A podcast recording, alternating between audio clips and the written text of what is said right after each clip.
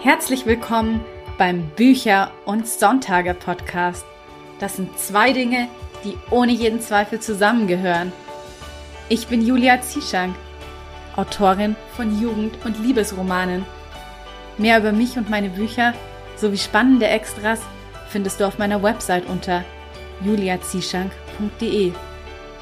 Und jetzt wünsche ich dir ganz viel Spaß mit der heutigen Episode.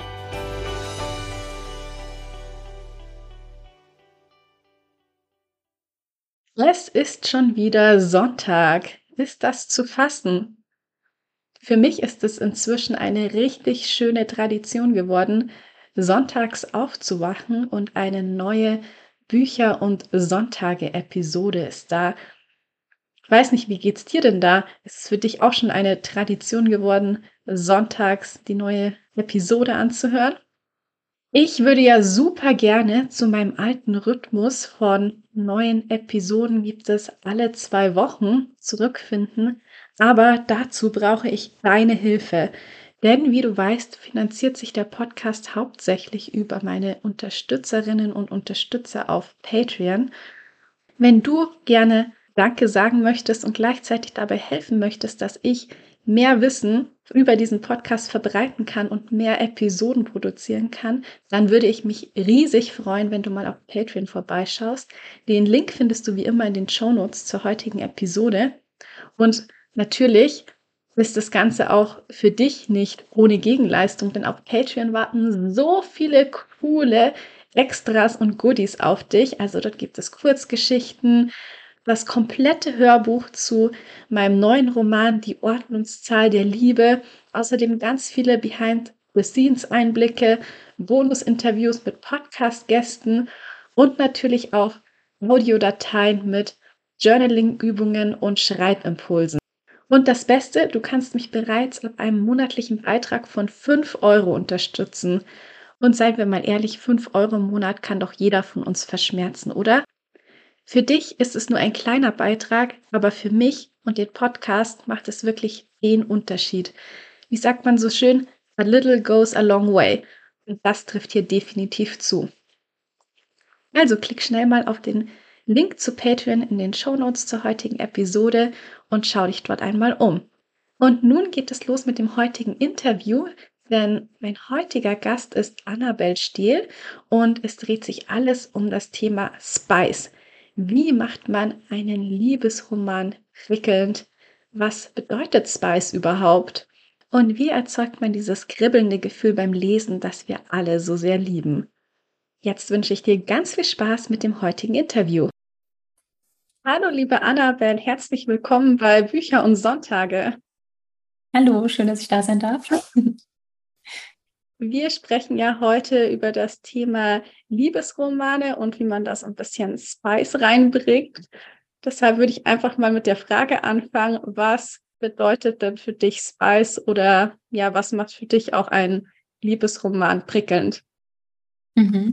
Ähm, ich mochte schon, dass du gerade eben gesagt hast, ein bisschen Spice reinbringt. Ich glaube, wenn man meine Bücher kennt, weiß man, dass es spiciere Bücher gibt, zumindest bislang. Ich schreibe jetzt gerade an einem, das hoffentlich ein bisschen mehr Spice hat, weil ich das nämlich ganz gerne lese.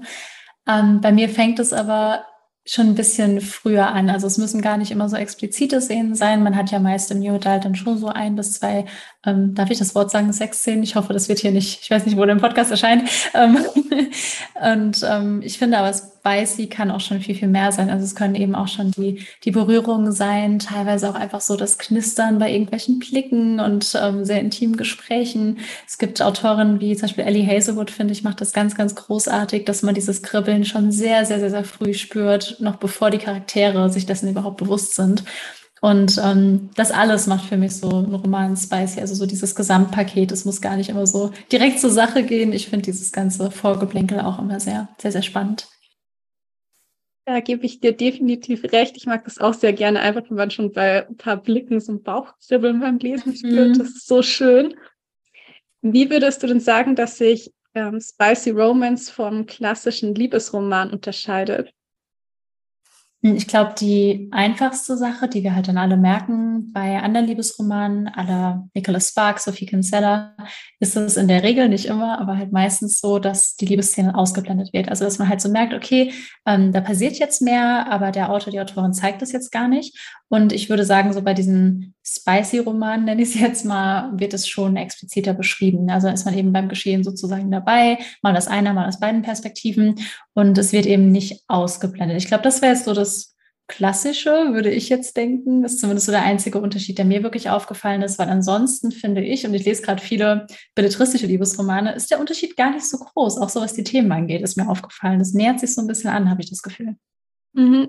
Ja, ich habe da auch oft den Eindruck, dass so ein bisschen die Übergänge auch so verschwimmen, dass man das gar mhm. nicht das eine vom anderen so genau immer abgrenzen kann. Weil du hast ja auch jetzt eben schon gesagt, dass man einfach mit ein paar Blicken oder Berührungen schon prickelnde Gefühle erzeugen kann. Ähm, was nutzt du denn da noch so, um eben Gefühle beim Leser entstehen zu lassen? Kommt mal so ein bisschen drauf an, welches Trope ich gerade so verwende. Ähm, mein liebstes Trope zum Beispiel ist eigentlich Enemies to Lovers. Und da ist es ja am Anfang gar nicht so, dass es irgendwie zur Sache geht. Äh, Enemies to Lovers basiert ja darauf, dass die sich am Anfang gar nicht mögen und dann irgendwann annähern. Und ähm, ich lese das total gern und finde halt, ich muss wieder Ellie Hazelwood nennen, aber es war so mein liebster Liebesroman im letzten Jahr, war ähm, Love Hypothesis. Und da denken die ja auch, dass es alles nicht echt ist und so. Und sie reden sich ganz lang ein, dass sie nichts füreinander empfinden.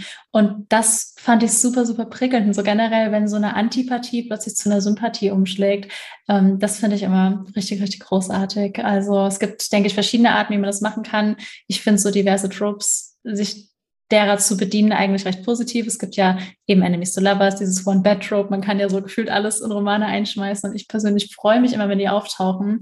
Also ich finde es gar nichts Negatives, das zu verwenden. Und ähm, ansonsten, wie du halt meintest, so, so Blicke und eben immer wieder mal unterschwellig zeigen, ähm, dass die einander was bedeuten. Und was ich auch sehr gern mag, ist dann ähm, ja, die Gedanken. Also ich, das lese ich zum Beispiel auch immer super gern, wenn es aus einer männlichen Perspektive geschrieben ist. Auch so, wie denkt er über sie? Das finde ich auch immer irgendwie ganz schön.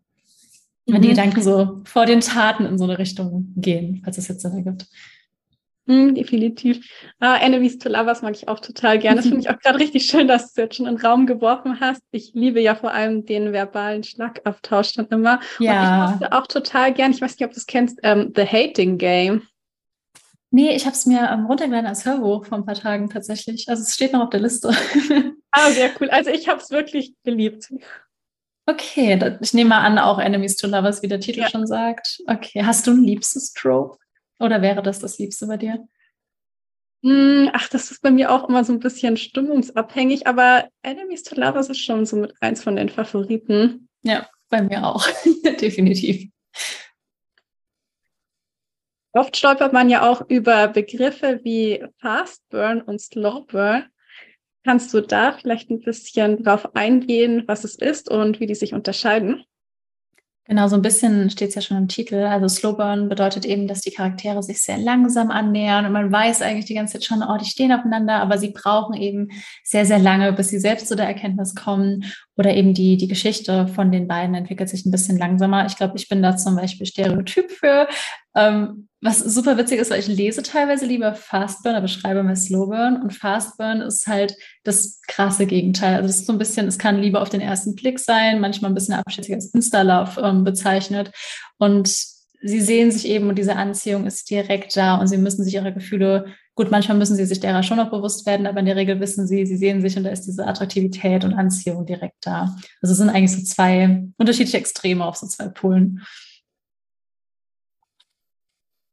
Mm, ja, neben eben so Fast Burn und Slow Burn gibt es ja auch noch ähm, ja, andere Möglichkeiten, eben diese kribbelnde Spannung aufzubauen. Hast du da irgendwie einen ähm, besonderen Tipp, wie du das machst, eine Herangehensweise, oder ist es auch eher, dass es immer vom Buch abhängt, von den Charakteren abhängt? Das hängt schon ein bisschen von den Charakteren ab, zum Beispiel auch als Slowburn, Fastburn. Ich, wenn du jetzt einen, meiner Meinung nach, wenn du einen introvertierten Charakter schreibst, der wird jetzt nicht direkt die nächste Person anspringen, die er sieht, würde ich mal so behaupten, sondern da ein bisschen, ähm, wird es ein bisschen anders vonstatten gehen. Ich persönlich finde es immer schön, wenn ich nachvollziehen kann, warum die Charaktere einander mögen. Ich habe ja eben schon gesagt, ich bin mehr so beim Schreiben ein bisschen mehr Team Slowburn, weil ich persönlich auch, glaube ich, im privaten Leben einfach so bin, dass ich Leute, ich brauche immer erst eine Vertrauensbasis, ähm, um mich Menschen dann auch wirklich so intim oder halt irgendwie auch auf persönlicher Ebene öffnen zu können. Und ich mag es deshalb in Büchern total, wenn man versteht, okay, warum findet er sie denn jetzt so toll? Was unterscheidet sie denn für ihn persönlich jetzt von anderen Frauen oder Männern? Und ähm, sei es jetzt, dass die Person irgendwie ein krasses Hobby hat oder dass sie auf einer emotionalen Ebene connecten, weil sie was Ähnliches durchgemacht haben oder ähm, sie sich irgendwie in einer verletzlichen Situation kennengelernt haben. Also da gibt es ja super viele Sachen und ich finde, da kann man so diese Emotionen und daraus dann halt auch dieses Kribbeln irgendwie ähm, sehr, sehr toll ja, machen. Man kann natürlich auch als Beispiel Fastborn ähm, das krasse Gegenteil machen. Und vielleicht sind sie beide gerade, weiß ich in einem Erasmus-Semester und sie wissen, hey, wir sind jetzt eh nur noch zwei Monate hier und dann sind irgendwie die Umstände so, dass sie das bedingen. Ich mag es immer, wenn alles so ein bisschen begründet ist, ohne dass es zu begründet wirkt. Da gibt es Sinn. Also, dass es einfach so ein Konstrukt ist, das sich natürlich anfühlt, aber trotzdem logisch. Da gibt es Sinn, ich hoffe.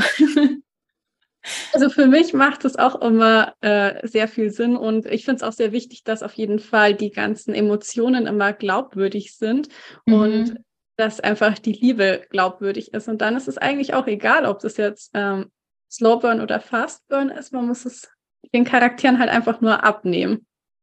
Genau, ich glaube, das Wort glaubwürdig, was du gerade gesagt hast, ist dabei super wichtig. Also wenn ich einfach so Beispiel Protagonist trifft auf Protagonistin und er denkt direkt so, oh mein Gott, sie ist so anders als alle Mädchen, die ich bisher kennengelernt habe. Und ich denke mir so, ja, aber warum? Was macht sie so besonders? Und dann dieses Glaubwürdige, dass man halt so ein bisschen vielleicht auch versteht aus seiner Sicht, warum sie für ihn so besonders ist. Genau. Oder vor allem, dass es eben auch nicht immer nur über die Äußerlichkeiten geht, sondern eben, wie du vorhin schon meintest, auch gerade dann im Charakter vielleicht das Besondere mhm. daran festmacht was so besondere kleine Eigenheiten sind, die vielleicht sehr liebenswert sind.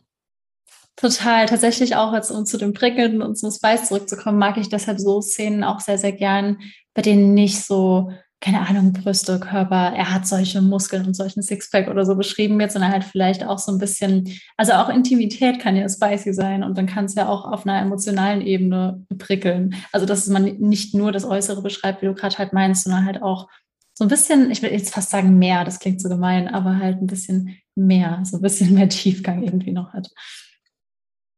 Ja, das finde ich immer auch sehr schön. Also für mich persönlich macht das eben was dann auch authentisch, wenn es eben so den Tiefgang hat und das alles nicht nur auf das Oberflächliche mhm. ja, beschränkt ist, sondern eben einfach auch noch, wenn man sich quasi auch in die Seele mit verliebt. Mhm. Sehr, sehr schön gesagt. Würde ich mitgehen. Ja, ich wollte jetzt gerne mit dir ein bisschen mehr auf den Spice eingehen und zwar explizit auf Sexszenen, weil ich finde es immer sehr wichtig, dass die eben irgendwie eine Aufgabe im Roman erfüllen, also dass sie vielleicht auch die Handlung irgendwie vorantreiben, indem man noch etwas über die Charaktere erfährt oder irgendwas noch enthüllt wird, was man vorher nicht wusste. Ähm, wie gehst denn du davor? Also was macht für dich eine gute Sexszene aus? Wie baust du sie auf? Ja, ähm, genau so habe ich es bisher auch immer gesehen. Ich habe immer versucht, irgendwie das, ja, den Plot voranzubringen quasi. Ich hatte ähm, Fälle, da hatten meine Protagonistin eben so ein bisschen Probleme tatsächlich mit Intimität, weil ihnen irgendwie in der Vergangenheit was Negatives widerfahren ist oder so. Und ähm, da hat es den Plot sehr vorangebracht, eben überhaupt die Nähe von jemand anderem so zuzulassen. Und das ähm, hat sich sehr sinnvoll angefühlt, diese Szene zu schreiben. Und das lese und schreibe ich auch super gern. Aber diesmal wollte ich es so ein bisschen anders. Also ich schreibe gerade ein aktuelles Buch, wo ich auch mal versuche, mehr als nur eine Sexszene einzubauen, einfach weil ich es gerne mal testen würde und weil ich es selbst auch ganz gern lese. Und ähm, ich glaube, das ist also ich finde es gut, wenn es einen Plot voranbringt, aber ich glaube, es muss nicht immer dieses alles verändernde, monumentale sein, weil so ist es bei mir persönlich im Leben halt auch nicht. Ich denke mir auch nicht jedes Mal so, boah, das hat mein Leben jetzt aber komplett bereichert und verändert. Und ähm, ich glaube, es ist auch okay, es einfach äh, einzubauen, also Sexszenen einzubauen und zu zeigen, dass eben die Beziehung der Charaktere sich verändert, was ja auch den Plot in gewisser Weise voranbringt. Ähm, weil Beispiel, wenn sich zwei Menschen super attraktiv finden, man wartet ja die ganze Zeit drauf, dass es so ein bisschen knallt quasi schon. Und ähm, ich glaube schon, dass wenn zwei Charaktere dann eben miteinander geschlafen haben, dass sich dann die Beziehung auch so ein bisschen verändert. Aber ich weiß nicht, ob es das braucht, um den Plot zwingend voranzutreiben. Also ich finde es schön, wenn es passiert, aber ich glaube, man muss nicht immer das zwanghaft machen. Ähm, es sollte schon noch in den Plot eingewoben sein. Ich glaube, sonst landet man schnell bei der Erotik, wo ja der Plot teilweise ein bisschen so eher um die, um die Sexszenen ähm, drumherum gestrickt ist, was auch gar nicht schlimm ist, aber dann halt wahrscheinlich nicht mehr New Adult wäre. Hm, zur Zielgruppe von New Adult Büchern gehören ja auch gerade sehr junge Frauen, die, ich sage jetzt mal, vielleicht noch gar keine oder kaum so sexuelle Erfahrungen gemacht haben. Wie gehst denn du da mit der ja, Verantwortung um und ähm, welche Botschaft du da eben in deinen Roman auch transportierst. Ja, ich finde es gut, dass du das ansprichst, weil ich war letztens auf einer Signierstunde, da war ein Papa da und hat seiner, ich kann nicht älter als 13-, 14-jährigen Tochter so das Buch geschenkt. Ich war auch schon so, oh je, wenn er wüsste. Ähm, ich glaube aber tatsächlich, dass ich, also ich persönlich finde es mittlerweile eher gut, dass es gelesen wird, weil ich glaube, ich weiß nicht, wie es bei dir war oder bei, bei den Leuten, die zuhören, aber wir alle haben ja in einem jungen Alter irgendwie schon Kontakt damit gehabt. Also jetzt nicht selbst, weil wir Sex hatten, sondern einfach mit Inhalten. Und ich persönlich glaube, dass NA da eine super große Chance geschafft hat, ähm, zum einen ein bisschen aufzuklären und auch so zu enttabuisieren, weil bei mir war das in dem Alter so, wir haben da einfach nicht so drüber gesprochen. Mich persönlich hat es auch nicht interessiert, ich war noch in der Yu-Gi-Oh! und Pokémon-Ecke in dem Alter. Ähm, aber ich glaube, dass es eigentlich total hilfreich sein kann, vor allem weil es eben sich so auf Frauen fokussiert. Und wenn man jetzt beispielsweise in die Pornografie geht, ist es ja oft so schon noch sehr männerdominiert. Und ähm, NA hat eben die Chance, da den Fokus so ein bisschen auf die Frau zu legen und ähm, eben zu zeigen, dass der Sex nicht vorbei ist, wenn der Mann gekommen ist. Oder beispielsweise auch Verhütung wird auch sehr, also bei meinem Verlag auch sehr darauf geachtet, dass das eingebaut wird. Ich weiß es, weil ich es einmal bei Runaway habe es vergessen, dass sie verhütet haben. Meine Lekteurin war so, ja, ich habe die ganze Zeit gewartet, dass Miriam schwanger wird. Und ich so, oh nee, sollte gar nicht passieren. Und dann habe hab ich noch schnell eingebaut, äh, dass es eine Verhütungsszene gibt. Einfach weil man es manchmal beim Schreiben vergisst, aber es natürlich wichtig ist zu zeigen, dass Verhütung eine Rolle spielt beim Sex und so. Und ähm, der Verantwortung bin ich und sind wir uns, glaube ich, alle auch sehr bewusst und bauen das dann auch aktiv ein. Und ja, ansonsten war das Feedback dazu aber eigentlich auch immer ganz positiv. Und ich bin sehr, sehr großer Fan davon, bei Sexszenen nicht alles so zu verplümeln. Also nicht irgendwie immer nur zu schreiben, um meine Mitte, auch wenn ich diese Wörter auch nutze, sondern halt auch mal die, die Begriffe zu nennen, wie sie sind und so. Und das auch so ein bisschen dieses Schamhafte davon wegzuheben, weil es sollte es ja gar nicht sein. Hm, ich glaube auch, dass da gerade jetzt äh, wirklich was sehr Wichtiges auch passiert, dass man über diese Themen viel offener spricht und auch schreibt. Weil ich muss schon sagen, dass mich als Teenager schon sehr viel, das, was ich in Büchern gelesen habe, auch so diese Vorstellung von Romantik sehr stark mhm. geprägt hat. Ja, mich auch. Und bei Filmen und so. Und ja, total. Ich, ich war ganz, ganz großer Gossip Girl-Fan. Wenn ich das jetzt gucke, denke ich mir so, oh je, wen hast du da alles angehüllt? Ja, ich glaube, bei mir war es aber so ähnlich. Also Gossip Girl habe ich auch angeschaut und vor allen Dingen, also meine Lieblingsbuchreihe war halt auch Twilight. Und wenn man das jetzt ja. mal so durchliest, naja, ist auch etwas schwieriger. Ja, ich habe die Filme letztens nochmal geguckt, den ersten und den zweiten. Und ich muss auch gestehen, ich mag sie immer noch, aber sie sind halt schon ein bisschen toxisch. Und ich glaube, bei ganz vielen Büchern ähm, die ich gelesen habe. Und tatsächlich habe ich auch sehr jung Bücher gelesen, in denen Sex vorkam, weil meine Mama mir immer Bücher mitgebracht hat und ich habe sehr, sehr viel gelesen. Also hat sie immer diese 3,99 Euro reduziert Bücher bei Rewe mitgebracht. Und ich glaube nicht, dass sie bei allen wusste, um was es geht. Und ich bin ganz froh, dass man heute vielleicht wirklich eher NA-Bücher hat und ähm, gesündere Sexszenen liest. Und auch oft Sexszenen, ich muss jetzt gerade an Katinka Engel denken, weil sie macht immer ganz tolle TikToks und zu ihren Spicy-Szenen. Und sie zeigt eben sehr, sehr toll, bei ihr ist es sehr, sehr plot-driven. Dann geht es zum Beispiel darum, dass eine Figur sich nicht gern anfassen lässt und sie lernt dann eben durch ihre Sexualität wieder mit ihrem Körper klarzukommen und so. Und ähm, ich finde das sehr, sehr schön, dass NA das zeigt und dass NA auch sehr, sehr oft zeigt, dass du eben nicht den, ich sag mal, normschönen Standard-Traumkörper haben musst, sondern dass du halt ähm, liebens- und begehrenswert bist, so wie du bist. Ja, ich finde das auch eine super schöne Botschaft. Wobei ich sagen muss, ich glaube, dass es auch manchmal so ein bisschen so eine Gratwanderung ist, weil ich natürlich auch auf der anderen Seite verstehen kann, warum man vielleicht auch gerne was äh, lesen möchte, Bücher von, die von einem sexy Millionär zum Beispiel handeln, mhm. weil man sich ja irgendwie in so seiner Fantasie ja schon gerne zu in was hineinträumen möchte, was jetzt vielleicht in der Realität nicht so greifbar wäre oder erreichbar wäre. Absolut. Ja. Von daher ist es, glaube ich, manchmal nicht so einfach, da die Balance zu finden von dem, was jetzt ähm, eine gute Botschaft wäre und dem, was aber vielleicht mehr so Spiel mit geheimen Sehnsüchten und Wünschen ist. Ich glaube auch gar nicht, dass es diese Balance quasi geben muss. Ich glaube, es gibt halt das eine und es gibt das andere. Und ich finde, ich persönlich finde, dass beides super coexistieren kann, weil ich lese auch gerne Erotik und auch diese Romane, die du gerade angesprochen hast, mit äh, reichen Millionären und dann irgendwie nicht ganz so reichen, meistens Literaturstudentinnen oder so. Ähm, und ich lese das auch gerne. Und ich glaube auch, wenn man das reflektiert, also wie du halt meinst, dieser Fantasieaspekt und so. Und ich glaube, das ist auch voll okay, den zu haben. Also ich glaube nicht, dass man den irgendjemandem absprechen muss und dass man an diese Romane mit der gleichen Haltung rangehen muss, so von wegen, ja, aber wo ist jetzt eure moralische Botschaft bei dieser Sexszene? Auf gar keinen Fall. Und ich glaube, dass, ähm, also ich glaube nicht, dass ich mit 14 unbedingt diese Romane gelesen hätte, aber es ist ja okay zu sagen, man liest dann, ey, steckt später noch ein bisschen in die Erotik mit ein oder ist auch voll okay zu sagen, man liest lieber nur Erotik, weil man eben diese Ausflucht haben möchte. Das ist ja beides voll fein. Hättest du dann noch so einen Tipp oder irgendwas, was du an die Hörerinnen und Hörer weitergeben möchtest, die vielleicht auch gerade dabei sind, einen NA-Roman zu schreiben? Tatsächlich glaube ich, ähm, habt keine Angst vor diesen Szenen, weil ich werde super oft, einmal werde ich super oft gefragt, äh, muss eine Sexszene rein, weil manche die gar nicht schreiben wollen. Und ich persönlich bin der Meinung, wenn ihr sie nicht schreiben wollt, dann schreibt sie nicht. Also ich glaube nicht, dass ich sie bei einem gut geschriebenen Roman vermissen würde, weil wie gesagt, ich lese auch Liebesromane und so und ich glaube, ähm, ja, NA bedeutet Spice, aber NA ist ja auch mehr als nur diese Sexszene. Also wenn ich jetzt an meine Bücher denke, bewerbe ich die ja nicht mit, hey, auf Seite 350 ist eine super tolle Sexszene, sondern hey, es geht um einen Podcast und so weiter und so fort. Ähm, deswegen zwingt euch nicht, wenn ihr euch unwohl damit fühlt. Und zweitens, ähm, fühlt euch nicht unwohl, weil ihr denkt, wer könnte das lesen? Weil das ist die zweite Frage, die oft kommt, ähm, wie es für mich war, dass meine Mama das gelesen hat und so. Und die, die sehr, sehr hohe Wahrscheinlichkeit ist, dass es euren Eltern unangenehmer ist als euch und euch wird wahrscheinlich niemand darauf ansprechen. Ähm, deswegen, ich glaube, da, da, ist viel Angst mit dabei und so ein bisschen Schamgefühl, das man meiner Meinung nach gar nicht haben braucht. Also das wären so meine, meine beiden Tipps. Macht, womit ihr euch wohlfühlt, aber lasst euch auch nicht einreden, dass ihr euch unwohl fühlen müsstet. Das war jetzt wirklich ein sehr schönes Schlusswort, finde ich. Hast dir auch eine sehr, sehr schöne Frage gestellt. Und wenn du magst, kannst du ja gerne noch mal ein bisschen was erzählen über deinen neuesten Roman. Was kann man da von dir erwarten? Ja, über den aktuellen, den ich schreibe, darf ich leider noch gar nichts sagen, aber ich kann ähm, was erzählen über den, der diesen Monat erscheint. Wir haben schon Februar, wow, am 21.02.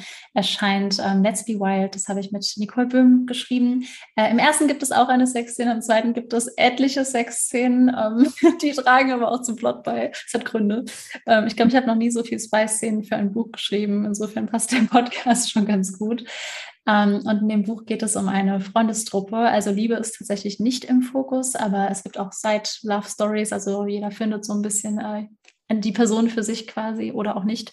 Und ähm, es geht um eine Vierertruppe, die in New York lebt, in der WG. Und eine Deutsche ist dabei, zwei aus Phoenix und eine aus New York. Und ähm, ja, die vier erobern New York zusammen. Und es ist so sehr seriell erzählt. Also ganz anders als NA eigentlich, weil NA, haben wir ja gerade so ein bisschen drüber gesprochen, hat ja so diesen einen Spannungsbogen. Und da ist es so ein bisschen wie bei so einer Serie, dass es so ganz viele kleine hat, weil es eben aus so vielen Perspektiven geschrieben ist. Aber es hat wahnsinnig viel Spaß gemacht und ich bin sehr gehypt, dass es bald rauskommt. Ja, ich glaube, du hast jetzt hier auch gerade alle, die zuhören, mitgehypt. Es hört sich auf jeden Fall sehr, sehr gut an. Wo kann man denn dich überall auch im Internet und auf Social Media finden, wenn man mehr über dich und deine Bücher erfahren möchte? Ja, ich glaube am äh, besten auf Instagram. Mein Name ist Annabel Stehl. Ihr werdet ihn vielleicht falsch schreiben, aber ich glaube, wenn ihr Stehl eingibt, findet ihr es auch. Also S-T-E-H-L. Und ähm, ansonsten auf Twitch unter Nerven aus Stehl und äh, auf YouTube unter Stehlblüten. Wie man merkt, bin ich Fan von super schlechten Wortwitzen mit meinem Nachnamen. Dann hätte ich jetzt nur noch die Abschlussfrage an dich. Und zwar, wie sieht denn für dich ein perfekter Sonntag aus? Oh. Ich glaube, super langweilig. Ähm, also entweder wandern, weil ich gern wandern gehe, aber ich glaube, momentan wäre mein perfekter Sonntag ausschlafen, wobei das bei mir auch nur bis 8, 9 Uhr heißt. Dann so richtig, richtig nett brunchen. Also auch zu Hause einfach so Pancakes, Waffeln, keine Ahnung. Äh, und dann den ganzen Tag lesen und zocken. Also es ist jetzt nicht so spannend, aber ich, ich ja, vermisse gerade meine Lese- und äh, Videospielzeit. Deswegen würde ich das wahrscheinlich einfach machen. Bis ganz, ganz spät. Dann würde ich einfach schlafen gehen. Also sehr, sehr langweilig, aber ja, hätte ich Lust drauf. Aber ich glaube, meistens sind ja die, die ich sage mal in Anführungszeichen, langweiligen Sonntage wirklich die schönsten und entspannendsten. Mhm. Ja, mal gucken. Ich, ich hoffe, dass ich das diesen Sonntag hinkriege. Schauen wir mal. Ich drücke dir die Daumen. Dann Danke. auf jeden Fall vielen, vielen Dank, dass du heute hier warst und dass du dein Wissen mit mir und den Hörerinnen und Hörern geteilt hast. Und ich glaube, du hast jetzt auf jeden Fall auch ganz vielen so ein bisschen die Sorge genommen, was andere auch denken könnten, wenn sie sechs, zehn schreiben. Und ja. Ja, danke dir, dass ich dabei sein durfte und äh, allen Zuhörenden ganz, ganz viel Erfolg beim Schreiben. Und damit sind wir auch schon wieder am Ende der heutigen Episode angelangt. Ich hoffe, du fandest die heutige Folge hilfreich und sie konnte dir vielleicht auch ein paar Ängste und Sorgen bezüglich dem Schreiben von Sexszenen nehmen. Wie immer am Ende jeder Folge die Bitte an dich, den Podcast auf Spotify und Apple Podcasts zu folgen, damit du keine zukünftigen Episoden verpasst. Und ich freue mich auch wie immer über eine Bewertung. Und damit bleibt mir nur noch zu sagen, ich hoffe, du schaltest wieder ein, wenn es Zeit ist für Bücher und Sonntage. Bis zum nächsten Mal.